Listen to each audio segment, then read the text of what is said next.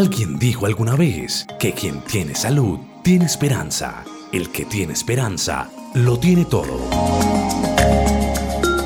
A partir de este momento, iniciamos La Salud en tu Hogar, el programa para conocer los mitos y las realidades de cada enfermedad en particular.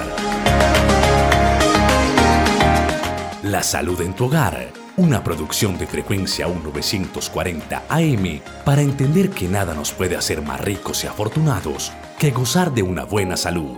Dirige y conduce el doctor Héctor Manrique. Comenzamos.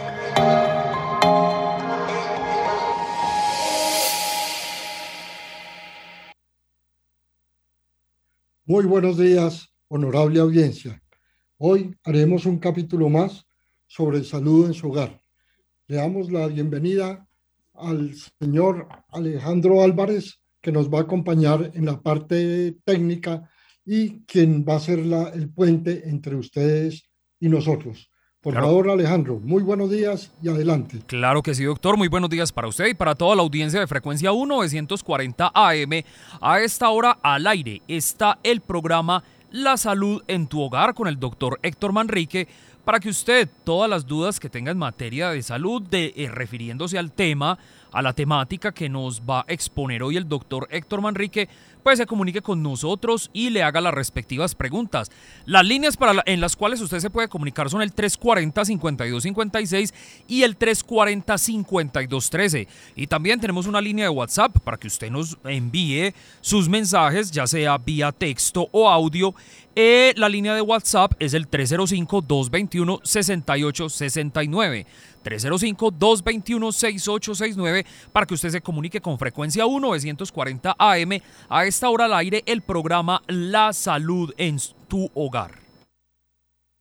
Bueno, doctor, ¿y cuál es la temática que vamos a tratar en el día de hoy?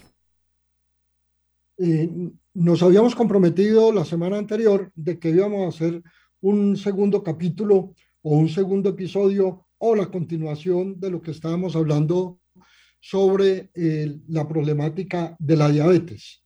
Eh, en vista pues de que había varias preguntas que pues por cuestiones de, de tiempo no, no había la oportunidad de contestarlas, entonces quisimos hacer una segunda parte, haciendo énfasis entonces en algunos temas como son la parte clínica de la diabetes, las complicaciones, los tratamientos más comunes y lo que sería el futuro del tratamiento de la diabetes habíamos eh, mencionado que la diabetes era una enfermedad generalizada. Significa esto que compromete desde los pies hasta la cabeza, pasando por órganos internos y órganos externos como sería la piel y la circulación periférica. Eh, en esa orden de ideas habíamos dicho que la diabetes puede comprometer el cerebro, el corazón, los riñones, el hígado la circulación eh, general, como habíamos mencionado, y la piel como tal. Estos son como los órganos blancos, los órganos que más propensos están a tener una complicación por la diabetes. Habíamos dicho también que la diabetes se asocia en su forma clínica y de gravedad con otras eh, patologías, con otras enfermedades. Habíamos mencionado la hipertensión arterial, habíamos mencionado la obesidad y la enfermedad coronaria como enfermedad cardíaca. Eh, habíamos dicho que cuando se asocia a estas patologías, además de la dislipidemia, que es una dislipidemia como tal, eh, se agrava la situación de la diabetes. Por eso es tan importante no solamente tener cuidados con la alimentación, sino mantener un buen control sobre las otras enfermedades asociadas que uno puede tener para evitar complicaciones o deterioro de la calidad de vida que uno puede tener. Eh, con esto quiero decir que así se tenga diabetes, eh, con un buen control de la dieta y con buen control de las otras enfermedades, nosotros podemos tener una calidad de vida buena y tener una esperanza de vida, es decir, una longevidad que puede llegar a ser normal como el resto de la población, entre comillas, normal. En esta orden de ideas habíamos dicho que la diabetes era de dos tipos o de tres mejor, porque habíamos mencionado una que no la vamos a incluir en la conversación de hoy, ni que la tuvimos en cuenta la semana pasada, que era la diabetes insípida. que como diabetes insípida eh, es muy diferente a lo que es el metabolismo del azúcar en el ser humano. Es de otro tipo de compromiso y no la vamos a mencionar.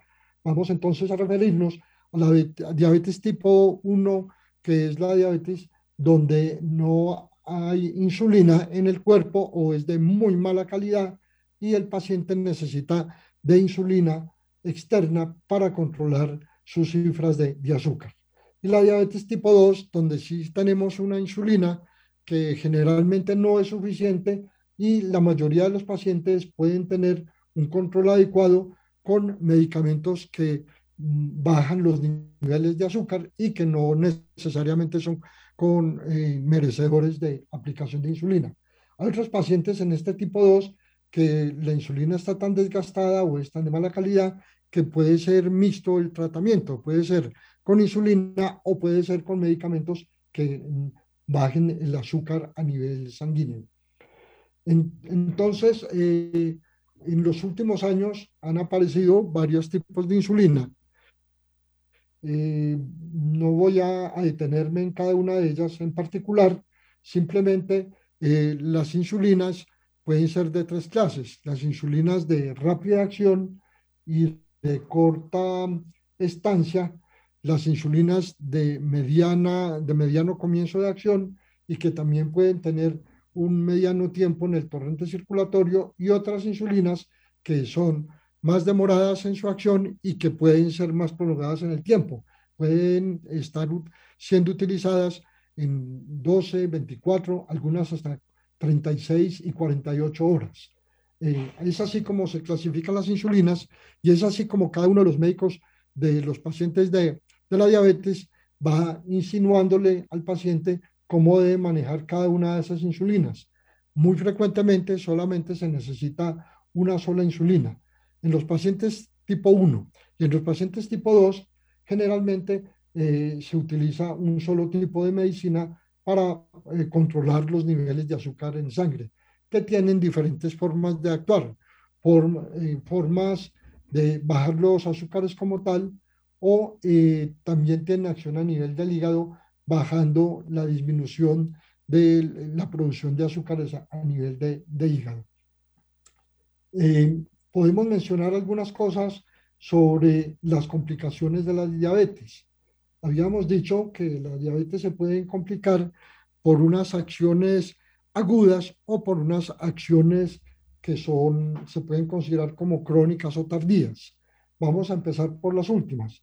Las tardías son cuando no ha habido un buen control de la diabetes, los pacientes pueden tener entonces complicaciones como de compromiso renal, produciendo una insuficiencia renal en el tiempo o una falla renal. Cuando hablo de insuficiencia o falla renal, estamos diciendo que el órgano blanco de deterioro mayor en ese tipo de pacientes es el riñón. Y el riñón, recuerde que lo, lo necesitamos para desintoxicar eh, minuto a minuto, hora tras hora, día a día al cuerpo de todas las, eh, digamos, de todas las malezas eh, o de todos los tóxicos que nos pueden producir los mismos alimentos. Por eso es tan importante acompañar el manejo de la diabetes con una adecuada dieta, evitando lo que son las harinas, las grasas y sobre todo los dulces. Cuando hablo de dulces, hablo de los dulces procesados como el azúcar, eh, como el azúcar derivado de la caña y algunos azúcares derivados de las frutas.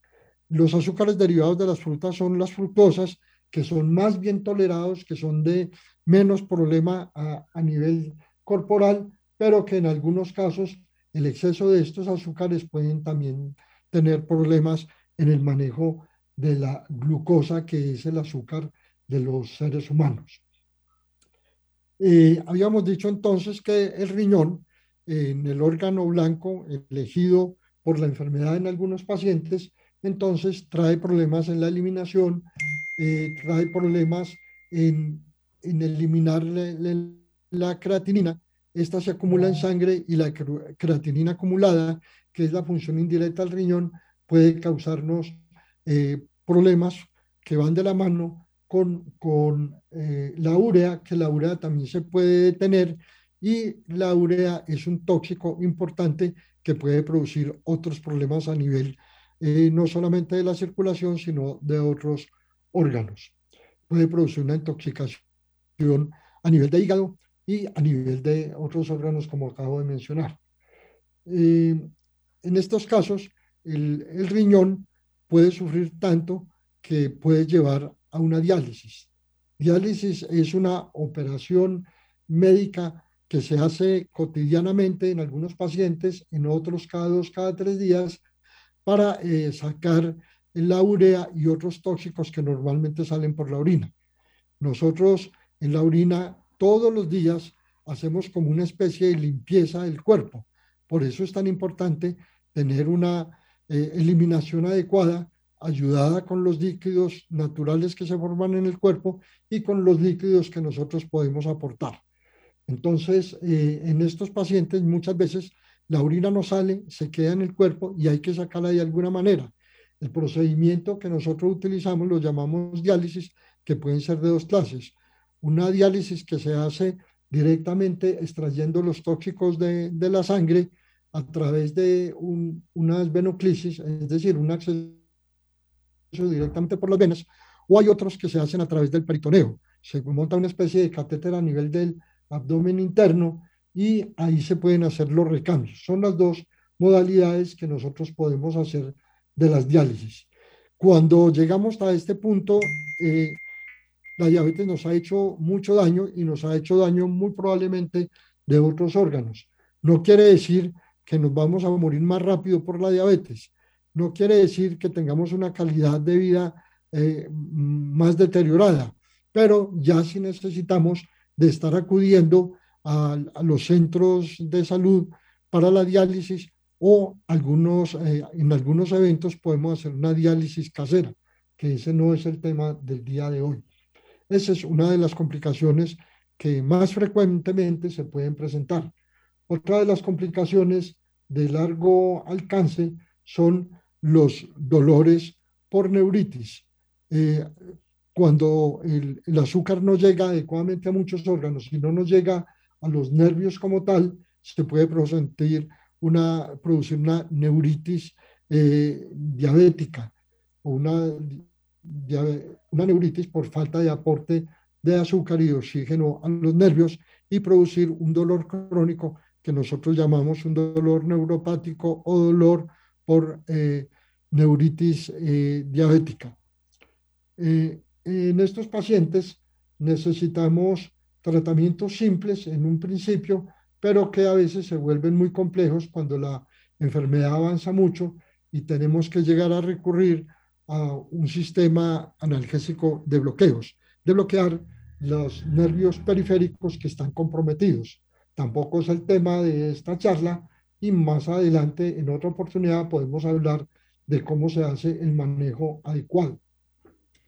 También hay complicaciones a nivel cerebral, disminuyendo la circulación a nivel del cerebro y produciendo cambios en, en este órgano, cambios que tienen que ver con el comportamiento, cambios que tienen que ver con la memoria, cambios que se pueden inclusive llegar a confundir como una, como una demencia senil o como una enfermedad por Alzheimer. Entonces, eh, también en, previendo esto, es muy importante hacer un manejo adecuado de la diabetes. También se pueden presentar eh, problemas a nivel cardíaco por cierre de las coronarias, producir infartos y estos infartos necesitar eh, de algún otro tratamiento más complejo, inclusive llegando a cirugías de tener puentes. Puentes le llamamos nosotros en cirugías de corazón abierto, donde tenemos que reemplazar parte de las coronarias por venas periféricas que nosotros tenemos. Las más ocurridas son de los miembros inferiores. A veces unas que llamamos de la mamaria interna, que son venas eh, del sector de, del tórax. Por eso el nombre de mamarias internas. Eh, estos son de pronto las complicaciones más frecuentes que nosotros eh, podemos tener de largo alcance y de larga data. Hay otras eh, complicaciones que son agudas, como son los comas hiperosmolares, eh, los comas por aumento del azúcar súbito, por hiperglicemias importantes y todo lo contrario, cuando se nos va la mano en la insulina o cuando se nos va la, mano en, el ayuno, podemos tener bajas en el azúcar y producir un, un deterioro súbito o agudo por eh, hipoglicemias, es decir, por cifras bajas del azúcar. Eh, cualquiera de estas dos situaciones es muy grave, puede producir complicaciones severas a nivel de corazón, a nivel de cerebro y muchas veces nos puede matar. Un coma hiperosmolar nos puede matar, lo mismo que una prolongación de hipoglicemia. Cuando dura mucho, mucho tiempo, los pacientes pueden llegar a un deterioro cerebral y producir infartos del, del, cerebro importantes y nos puede matar también. Estas son más o menos eh, a grandes rasgos las complicaciones más importantes de, de la diabetes. Eh, hay otra que es relativamente común, que son eh, la dificultad en los pacientes que sufren de diabetes con las heridas. Son pacientes que de entrada tienen una disminución de las defensas, las heridas son más prolongadas, pueden necesitar más tiempo de tratamiento con antibióticos y hay veces necesitan de pronto una resección de úlceras importantes, sobre todo a nivel periférico, a nivel de, miembros inferiores, de piernas y pie, y, eh, y necesitar tratamientos prolongados de curaciones, de injertos, como dije anteriormente, y estos pacientes eh, pueden requerir mucho tiempo de hospitalización cuando no se pueden manejar en casa. Entonces hay que tener mucho cuidado eh, con el, cuidado propiamente dicho de la piel, el cuidado de los pies, tener una buena higiene de, de pies, un buen control de corte de uñas, no hacerlo de cualquier manera porque cualquier pequeño daño que nos hagamos en el cuidado de las uñas pueden producirnos una úlcera, se puede infectar y llegar al traste con eh, la integridad de la piel. Entonces, hay que tener demasiado cuidado con estos pacientes a nivel periférico. Eh, también pueden tener pérdida de la sensibilidad y se pueden quemar muy fácil con, eh, porque no, no tienen un buen control de la temperatura, se pueden quemar con cualquier cosa, con el fogón, con una colilla de cigarrillo, con un fósforo, y esto produce una herida, una quemadura que también es de difícil manejo en estos pacientes. No sé si hay alguna pregunta hasta ahora, antes de, continuar con lo que es el futuro del manejo de la diabetes. Claro que sí, doctor. Hay bastantes preguntas. Tenemos una eh, llamada en la línea 340-5213, pero antes déjenme recordarle a los oyentes las líneas telefónicas a las cuales se pueden comunicar aquí a este subprograma a esta hora de la mañana, La Salud en tu Hogar con el doctor Héctor Manrique. Está usted en sintonía de frecuencia 1940 AM y estamos cumpliendo nueve años al aire. La línea de WhatsApp es el 305-221-6869. 305-221-6869 y las líneas telefónicas 340-5256 y 340-5213. Atendemos al oyente que tenemos en la 340-5213. Muy buenos días, ¿con quién hablamos? Buenos días, les, habla, Guillermo Palacio. Don Guillermo, ¿de qué sector de la ciudad nos llama? Lo llamo de San Javier. Excelente. ¿Cuál es su pregunta para el doctor Manrique? Felicitaciones a la Universidad de Medellín al doctor Manrique por su brillante disertación. A ver, dos preguntitas para no quitarle tiempo. Una, parece que hay personas que son alérgicas a la insulina. En este caso, ¿cuál sería el protocolo a seguir? Y dos, eh, que me eh, dé una opinión sobre esto o me clarifique. La hipoglicemia contrario a la diabetes o a la hiperglicemia, tengo entendido con una patología que, digamos, lo es prima hermana de la diabetes. Un hipoglicémico podría terminar siendo un diabético o un hiperglicémico ya total. Muchas gracias. Muy interesante, don Guillermo, sus dos ah, preguntas. La primera, eh, eh, sí, hay algunos pacientes que son alérgicos a, una insulina, no a todas. Afortunadamente, existen en el mercado muchas insulinas, básicas tres, pero con nombres diferentes y con química diferente pueden, puede haber hasta 10 insulinas. Eh, cuando un paciente resulta alérgico a una insulina, es el médico quien tiene que buscar otra insulina. Habíamos dicho que las insulinas todas tienen un tiempo de acción, del principio de acción y de duración.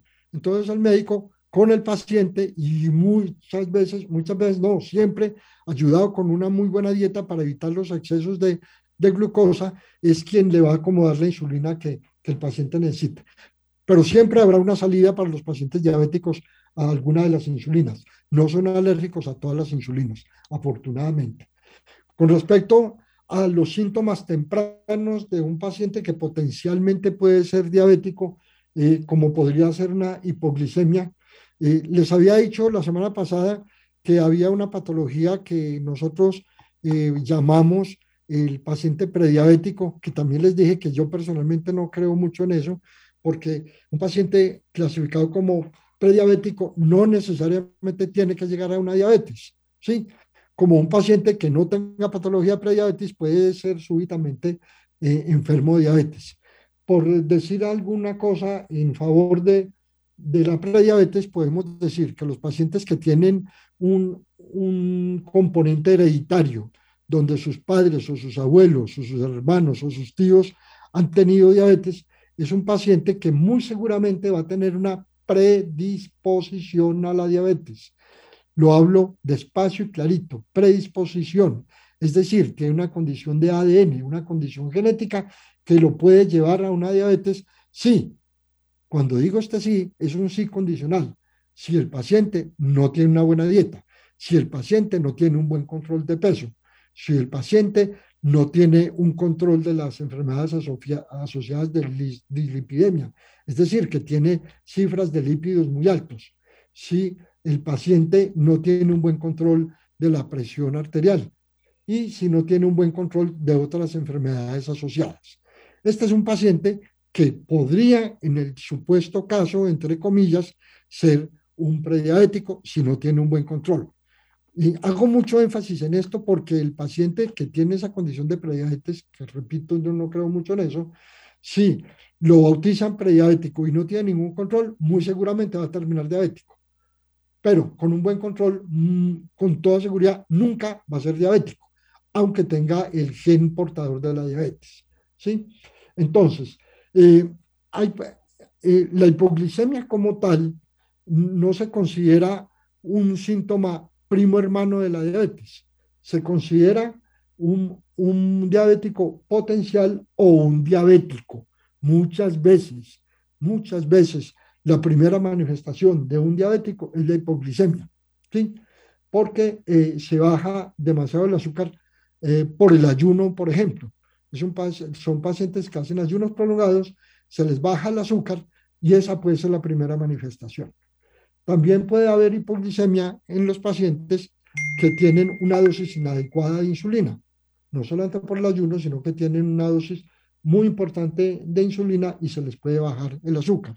También puede haber hipoglicémicos pacientes que tienen una dosis exagerada de los medicamentos orales que bajan el azúcar. Entonces, la hipoglicemia puede ser parte de los síntomas del paciente diabético o simplemente en pacientes normales también eh, que tienen un ayuno prolongado. En estas huelgas de, algunos, eh, de algunas personas de hacerse ver, hacerse notar por alguna razón especial, eh, que hacen huelga de hambre, estos pacientes los primeros síntomas que van a hacer son hipoglicemias. Y generalmente estos pacientes no tienen por qué ser diabéticos. No sé, don Guillermo, si acertamos en las respuestas que le acabamos de dar a sus inquietudes. Esperamos que sí le hayan sido resueltas las inquietudes a don Guillermo y eh, a los oyentes los invito a que marquen el 340-5256 y el 340-5213 para que se comuniquen y le hagan las preguntas al doctor Héctor Manrique o las dudas que tengan acerca del manejo de la diabetes. Recuerden que no se trata de suplantar una cita médica.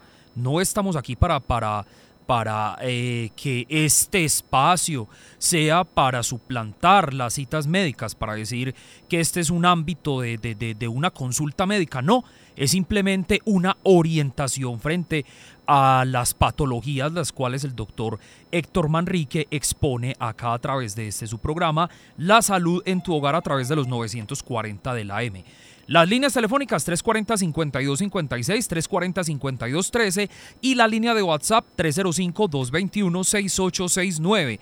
Doctor Héctor Manrique, le voy a leer una pregunta de WhatsApp y le pedimos a la persona que acaba de llamar a la 340-5213 que nos espere un momentico ahí. Dice de la siguiente manera la señora Nubia Cardona. Consumo para la diabetes la, eh, eh la medicina citagliptina llevo consumiéndola durante unos ocho años, pero resulta que desde hace más o menos un mes he tenido ciertas reacciones alérgicas y creo que es al medicamento. Las reacciones son inflamación en la lengua, en la garganta y un sarpullido en el rostro. Debo consultar para que me cambien la medicación, puesto que también soy alérgica a la insulina. Eh, Doña Nubia, como habíamos dicho, este no es un consultorio, es la orientación. Eh, uno puede hacer una alergia de primera vez con un medicamento o lo puede hacer crónicamente. Me refiero a que uno puede llevar años con un medicamento y al final del tiempo uno resultará alérgico, que eso tiene desde el punto de vista médico algunas explicaciones. En estos casos, afortunadamente, hay varios medicamentos orales que se pueden cambiar también. Hasta ahora yo no conozco ningún paciente diabético que sea alérgico a todas las insulinas o que sean alérgicos a todos los hipoglicemiantes orales. Siempre habrá una salida y es el médico quien tiene el acertijo para eh, dar con un buen control con cada uno de sus pacientes. Mi recomendación es que a pesar de que usted tiene la duda de que sí sea alérgica a, a este medicamento, puede que no lo sea y quien se lo va a decir definitivamente es su médico. Puede pedir la, cita a su EPS o a la medicina prepagada que usted tenga y con toda seguridad van a, a decirle cuál es el medicamento más oportuno y si, si es alérgica a ese, a ese medicamento. Ahora, si los síntomas no son muy intensos y que usted los puede tolerar, también se lo puede decir al médico y él puede bajar la dosis, que muchas veces solamente bajando la dosis se puede perder ese efecto secundario. Muchas veces lo que nosotros llamamos alergia es simplemente un efecto colateral o un efecto secundario al medicamento y muchísimas veces solamente bajando la dosis y completándolo con otro medicamento o con una dieta podemos eh, acertar en el tratamiento de los pacientes. Entonces vaya, cuéntele a su médico y, espere que no necesariamente tiene que ser alérgica y él le va a hacer un enfoque adecuado, doña Nubia. Excelente, esperamos que le haya sido eh, clarificada la pregunta y la duda a nuestra oyente y atendemos al oyente que tenemos en la 340-5213. Muy buenos días, ¿con quién hablamos? Bueno, nos colgó el oyente, doctor. Vamos entonces con otra pregunta que tenemos en WhatsApp. Dice el señor Carlos Arango. ¿Es cierto que a las personas diabéticas es difícil que se le sanen las heridas y pueden terminar con el tejido necrosado o en gangrena. Eh, don Carlos, sí. Eh, hay, heridas, las que yo mencioné ahora, que son de tanto compromiso y tan grandes que, que pueden producir una necrosis importante de la extremidad y terminar amputados. Eh, es por dos razones.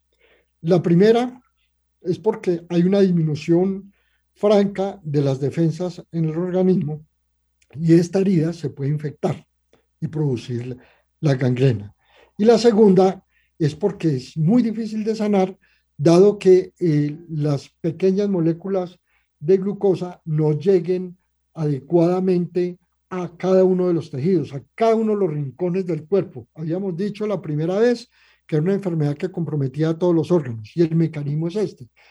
Eh, todas las células del cuerpo necesitan glucosa o azúcar, digámoslo así, el azúcar humano, para que eh, funcione normalmente.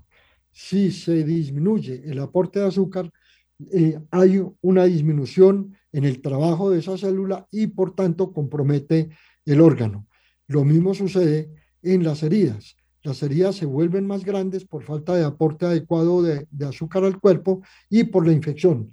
Y son muchos, muchos los pacientes que desafortunadamente terminan amputados, amputados parcialmente o de los dedos o de un pie o de la pierna, inclusive pueden llegar a ser desarticulados, es decir, que tienen que ser amputados a nivel de cadera. Desgraciadamente, desafortunadamente, todavía estamos viviendo esta etapa de complicaciones de, la diabetes. Esa es la, la explicación, don Carlos, a su pregunta de la difícil sanación o difícil curación de cualquiera de las heridas que se presente en un paciente. Cuando nosotros vamos a llevar un paciente a cirugía que es diabético, nosotros los médicos tenemos que tener demasiadas precauciones, colocar antibióticos desde antes de, la cirugía como tal y tener un cuidado especial de la misma herida quirúrgica porque son los pacientes más propensos a que se nos compliquen desde el punto de vista quirúrgico. Don Carlos, esa es la explicación a su pregunta. Claro que sí, doctor. Muchísimas gracias por eh, responder las preguntas de los oyentes y a los oyentes por comunicarse con nosotros. Las líneas telefónicas 340-5256, 340-5213, para que los oyentes se comuniquen con nosotros y le hagan las preguntas acerca de la temática que hoy está exponiendo el doctor Héctor Manrique, que es la continuación de la temática de la semana pasada hablando sobre la diabetes. Les recuerdo la línea de WhatsApp 305-221-6869. Atendemos al oyente que tenemos en la 340-5213. Muy buenos días, ¿con quién hablamos? Eh, buenos días, eh, mi nombre es Javier Bustamante. Don Javier, doctor Manrique? Señor Alejandro, ¿cómo Muy bien, muy bien, señor. Muchísimas gracias. Muy bien, gracias a Dios. Eh, yo le pregunto al doctor, eh, he escuchado por ahí una vez, escuché a un médico, no sé si es un mito, que para la diabetes es la solución o una forma buena es tomar demasiada abundante agua, por un lado. Por otro lado, eh, con lo que acabo de decir el doctor entonces, el azúcar en términos generales es necesaria para el cuerpo, de, de donde venga, la fuente que venga, sean de artificiales o, o naturales. Son las dos preguntas y muchísimas gracias. Un feliz día. Dios les bendiga. Feliz día. Bueno, eh, el tomar agua, eh, independientemente de cualquier enfermedad que nosotros tengamos o así seamos muy sanos, el agua eh, mejora todas las funciones de, los órganos, de, desde el corazón hasta los riñones. Y cuando nosotros forzamos el riñón a que orine más, a que salga más agua, a que salgan más tóxicos, esta agua hace que los tóxicos o, o algunas moléculas de infecciones, incluyendo las virales, pasen más veces por el riñón, que el riñón es un filtro, y mientras más veces pasen por el riñón, más posibilidades tienen de sacarlas del cuerpo. Entonces el agua es saludable para todas las personas. Recordemos que nosotros somos un compuesto, al igual que, que la Tierra, de tres partes de agua eh, por una de sólidos. Es decir, el 75% de nuestro componente del corporal es agua. Nosotros tenemos agua en todas partes, no solamente en el torrente circulatorio. Tenemos agua en cada uno de los órganos y en cada una de las células. Lo que pasa es que son moléculas de agua demasiado pequeñas o demasiado poquitas más bien, que hace que, que no veamos que alguno de los órganos nade en agua. Pero si cogemos cualquier órgano del ser humano, lo comprimimos, lo apretamos, vemos que es una consistencia blanda y en el fondo esa consistencia blanda la da el agua. Todos, inclusive los huesos, que es la parte más seca del cuerpo, tienen una cantidad importante de agua. Los músculos, la sangre misma, eh, las aguas que salen del cuerpo, como la orina, la saliva, el sudor, son aguas. Son, hacen parte de las tres cuartas partes de agua. Entonces, para tener un buen equilibrio, debemos tener una muy buena ingesta, una muy buena toma de agua. Y, y sirve, en el caso de la diabetes, para diluir los niveles de azúcar. No es lo mismo que nosotros tengamos 120% o miligramos de gramos de azúcar, perdón, en, en 400, eh, en 4.500, en 4 litros y medio de agua corporal, que tener esos mismos 120 en, en 5 litros o 5 litros y medio. Es lo mismo que cuando nosotros tenemos en el fogón una olla con, eh, con medio litro de agua y una libra de panela, o tener la misma libra de panela en un litro de agua.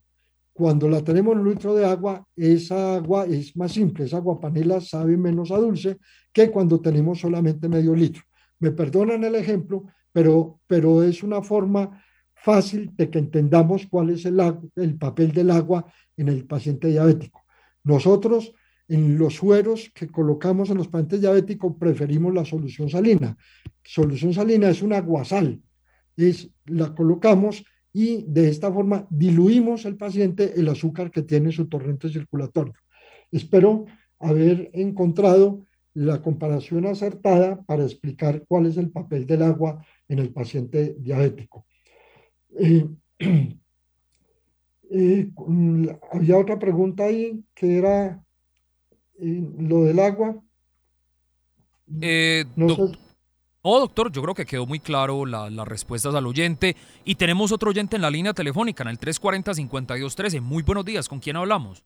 Buenos días, habla con María Elena Londoño. Doña María Elena, ¿de qué sector nos llama? De Bello. Cuéntenos cuál es su inquietud para el doctor Manrique. Mire, para averiguarle. Aquí, tengo una personita que ya tiene 66 años, ella es sordamuda, ella es, tiene retraso mental, pero generalmente tiene, bueno, tiene tratamiento psiquiátrico, pero, y, hace como 11 años resultó con diabetes, pues no muy alta, pero ella la han tratado con meformina y hay veces que hay que quitársela. Ahora pues resultó con una flacura tremenda, ella tiene muy buen apetito de comer, duerme bien, y ha ido para abajo. Primero bajó a 40, ahora eh, desde diciembre para acá empezó 38, 35, está en 34.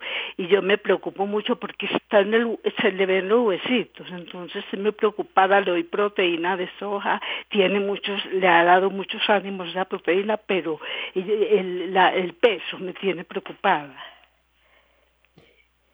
Doña María Elena, eh, antes de contestarle su pregunta, se nos quedó algo de la pregunta de don Javier acerca de, si el azúcar es importante para el cuerpo. La respuesta es simple, sin azúcar o sin agua, los cuerpos no pueden vivir. El azúcar es el nutriente natural de cada una de las células y de cada uno de los órganos, y el agua es el aporte de muchos nutrientes a cada una de las células y a cada uno de los órganos. Escúchame, don Javier, que se me ha quedado ese pedacito de la pregunta. Y con respecto a usted, doña María Elena, con respecto a usted, doña María Elena, eh, eh, le digo que cuando uno se enferma de cualquier cosa, uno no queda protegido del resto de las enfermedades. Le quiero decir con esto de que eh, su pariente de su casa, con el retraso mental y con el tratamiento psiquiátrico y con su diabetes, tiene derecho a tener cualquier otra cosa. Entonces, usted lo que tiene es que llevarla a, una cita de su EPS o si es posible llevar un médico a, la casa que le haga una evaluación a domicilio porque ella puede tener un mal manejo de la diabetes o tener otra enfermedad debilitante, alguna infección que no se haya manifestado adecuadamente o algún tumor, algún tipo de cáncer. No estoy diciendo que lo tiene, estoy diciendo que con, con esa bajada de peso, con una alimentación normal, algo anormal tiene que estar pasando en el cuerpo de su pariente que tiene en su casa, doña Marilena. Entonces, mi recomendación es que le pida una cita para medicina general. Muy seguramente van a mandarle varios exámenes tratando de buscar otra enfermedad asociada. Bueno, esperamos a doña María Elena le haya sido aclarada la inquietud que tenía acerca de la diabetes. Doctor, vea, aquí en, en WhatsApp hay una pregunta, dos preguntas bien, bien, bien curiosas. Dice eh, el señor Carlos Arboleda Arroyave. Nos hace las dos siguientes preguntas y ya vamos a atender al oyente que tenemos en la 340-5256.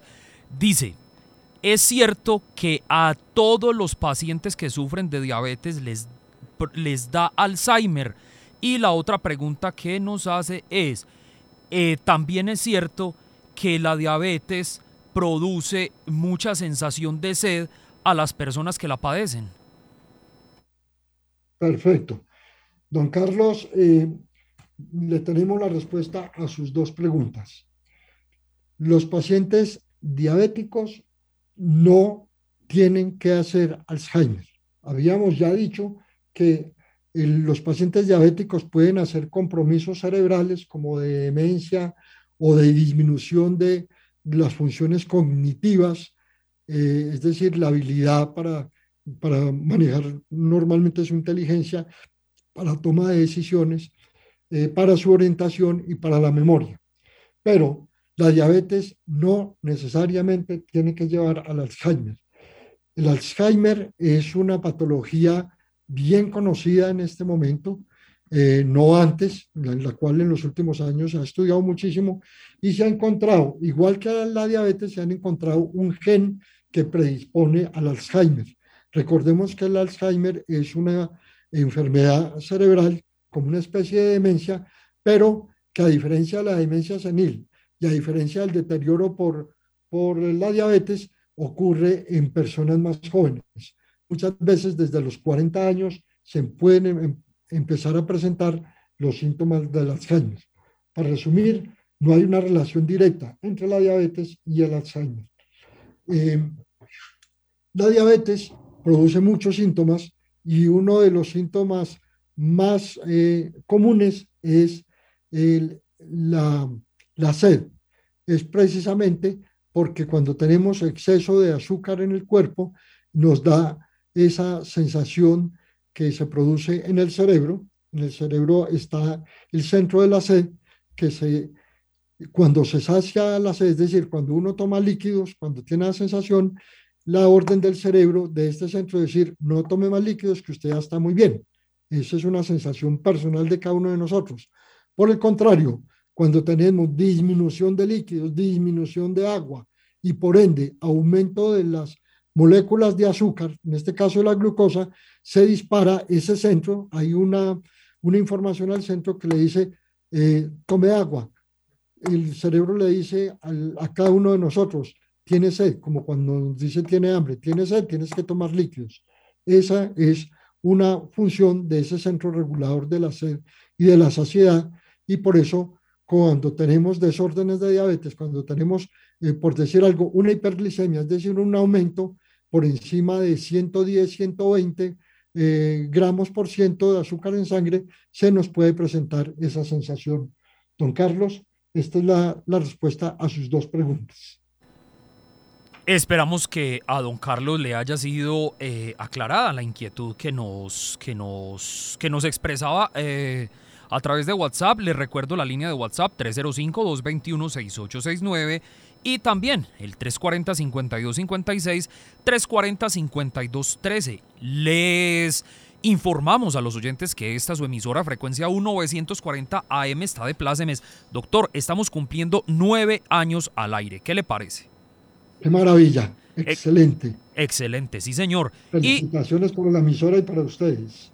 Claro que sí, doctor. Muchísimas gracias y felicitaciones también a usted que hace parte de este gran proyecto que es Frecuencia 1940 AM, emisora cultural Universidad de Medellín. Atendemos al oyente que tenemos en la 340-5256. Muy buenos días. ¿Con quién hablamos? ¿Cómo están? Muy bien. ¿Cuál es su nombre? Me llamo Luz Estela Cardona, llamo de Itagüí. Doña Luz Estela, ¿cuál es su inquietud para el doctor Manrique? Vea, mi inquietud es para darle unas felicitaciones al doctor, pero enormes, porque el programa de ustedes, los martes de 9 a 10, eso es una clase, es una clase que el doctor nos da muy enriquecedora y gratuita porque él todo lo explica muy bien y en palabras sencillas que, que todo lo entendemos.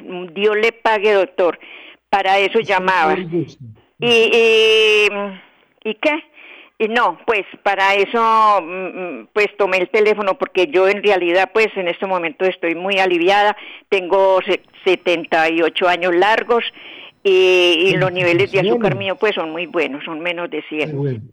Entonces, eh, señor.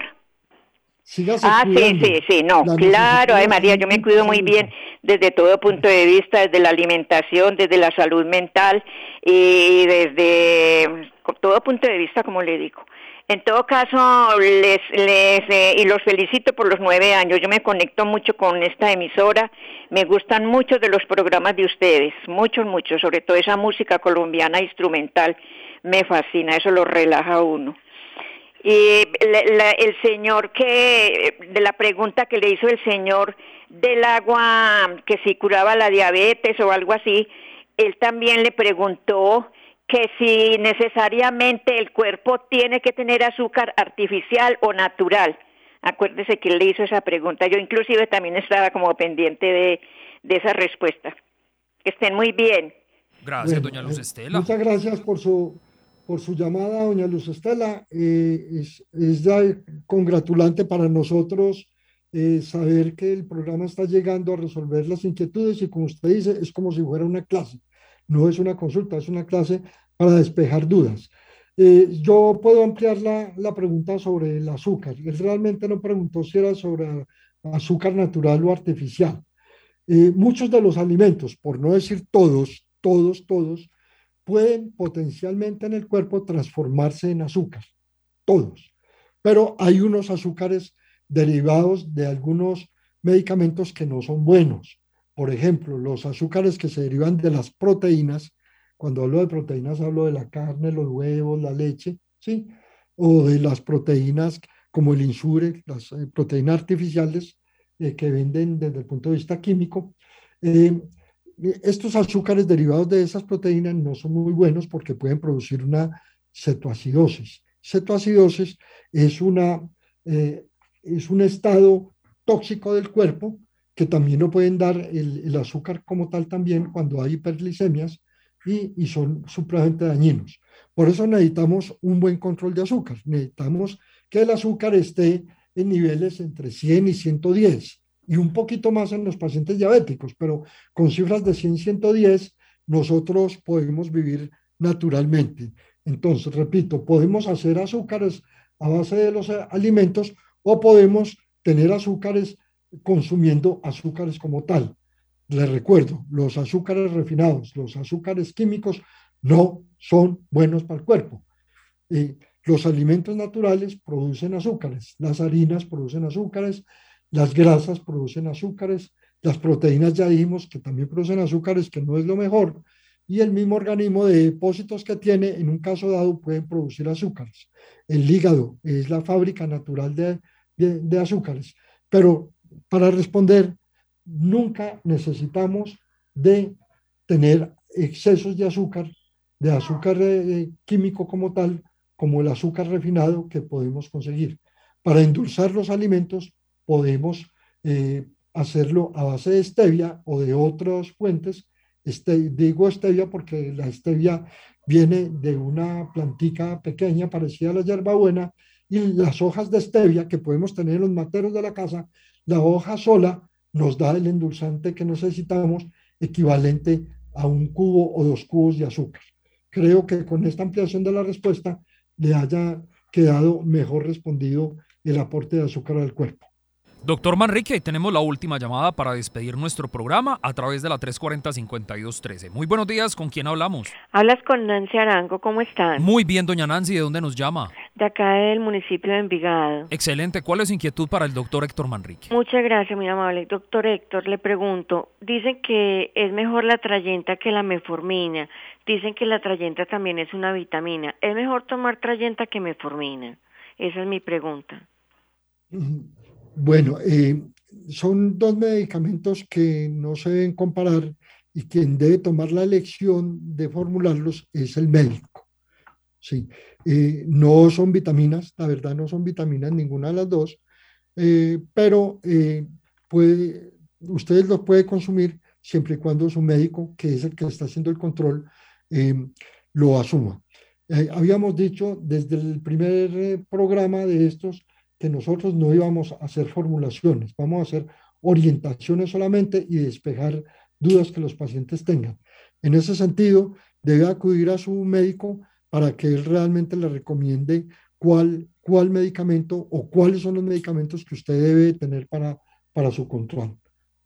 Eh, no sé si se está refiriendo a algunos aportes de vitamina que nunca son malos, pero cuando los, las vitaminas eh, las consumimos sin ningún control y sin saber si las necesitamos, lo que hacemos es eliminarlas por la orina, porque exceptuando el hierro, que se, se puede guardar en algunos órganos, ninguna vitamina tiene acumulación en el cuerpo, no hay almacenes de vitaminas. La vitamina que usted consume hoy y no la necesita, la va a eliminar por la orina. El hierro en exceso que usted eh, consume, artificial o por los alimentos, pueden producir una acumulación en el cuerpo, pero no es útil. Esta acumulación de hierro también puede ser dañina. En resumen, todo lo que consumamos en exceso con, respecto a minerales y vitaminas eh, se eliminan diariamente. Esperamos entonces, que le haya sido aclarada la duda a nuestra oyente. Doctor, y por acá por el WhatsApp, antes de despedirnos, nos hacen una propuesta para la temática del próximo programa y es los efectos del consumo de café en el cuerpo. ¿Qué le parece a usted esa temática para, la, para el próximo programa? Pues eh, lo podemos hacer. Lo podemos hacer. Eh, realmente, como esto es un programa de orientación, podemos hablar del café. Eh, me comprometo a hacer uno o dos programas si se necesitan sobre el, efecto del café, en quienes sí, en quienes no, los efectos benéficos, los efectos de complicaciones que puede tener un exceso de café, etcétera, etcétera. Bienvenido. Yo le quiero pedir un, no sé si el programa me da para que me regale uno o dos minutos para terminar hablando sobre el manejo futuro de la diabetes. Claro que sí, doctor, muy brevemente. Bueno, entonces voy a ser muy breve, voy a ser muy breve eh, hablando de, de, qué nos espera en el manejo de la diabetes. Nos esperan dos situaciones especiales. Uno de ellos ya lo había tocado en el programa anterior, que es el manejo eh, embrionario, el manejo desde el código genético de manipular la genética cuando nosotros tengamos el gen que puede desencadenar la diabetes desde la infancia o en la vida adulta o en la vida mucho más adulta, en la vida mayor. Esto ya se está trabajando, ya esto no es medicina de futuro, es medicina de aplicación en el futuro, pero ya se está trabajando, ya se están haciendo experimentos. Y el otro futuro, también muy cercano, que también se están de hecho, ya se están trabajando algunos pacientes con trasplante eh, parcial de páncreas. Recordemos que el páncreas es el que produce la insulina y es el que necesita estar muy sano todo el tiempo para que nos haga una buena producción de insulina de todos los días. Es decir, nosotros todos los días eh, formamos azúcar, consumimos azúcar y el páncreas es el encargado de producir la insulina para regular esa esa eh, eh, azúcar y llevarlo hasta cada una de las células del cuerpo. Y más adelante, muy seguramente, va a haber trasplante de páncreas cuando tengamos una enfermedad diabética por un daño de páncreas, eh, que ya realmente lo vemos permanentemente. Siempre tenemos pacientes que por alguna enfermedad, por un cáncer o por una pancreatitis, pueden tener un defecto de la producción de la insulina y estos pacientes eh, pueden entonces ser llevados a un trasplante de páncreas. También tenemos eh, las bombas de infusión de insulina que se guardan por debajo de la piel y están conectadas a la sangre con unos depósitos de insulina, como un almacén de insulina. Esto es más o menos el manejo de futuro. Amén. Amén de las dietas. El consumir una buena alimentación nunca va a estar por fuera del tratamiento de la diabetes y de ninguna otra enfermedad que necesitemos de tener una buena dieta, tener una buena alimentación, es tener muchos medicamentos diariamente. Espero con esto terminar los dos capítulos de la diabetes y nos preparamos para hablar de los efectos del café la próxima semana. Claro que sí, doctor. Ustedes, entonces, despedidos por hoy y muchas gracias por la sintonía, muchas gracias por la participación y de verdad que nos hacen sentir muy bien al tener una muy buena acogida. A usted Alejandro, muchísimas gracias por el apoyo y por la parte técnica y servir de puente entre nuestra audiencia. Muchas gracias nuevamente. Un feliz día para todos. Recuerden vacunarse cuando les toque el momento de las vacunas. Terminamos La Salud en tu Hogar, el programa para conocer los mitos y las realidades acerca de cada enfermedad en particular. La Salud en tu Hogar, una producción de frecuencia 1940 AM para entender que nada nos puede hacer más ricos y afortunados que gozar de una buena salud. Con la dirección y presentación del Dr. Héctor Manrique.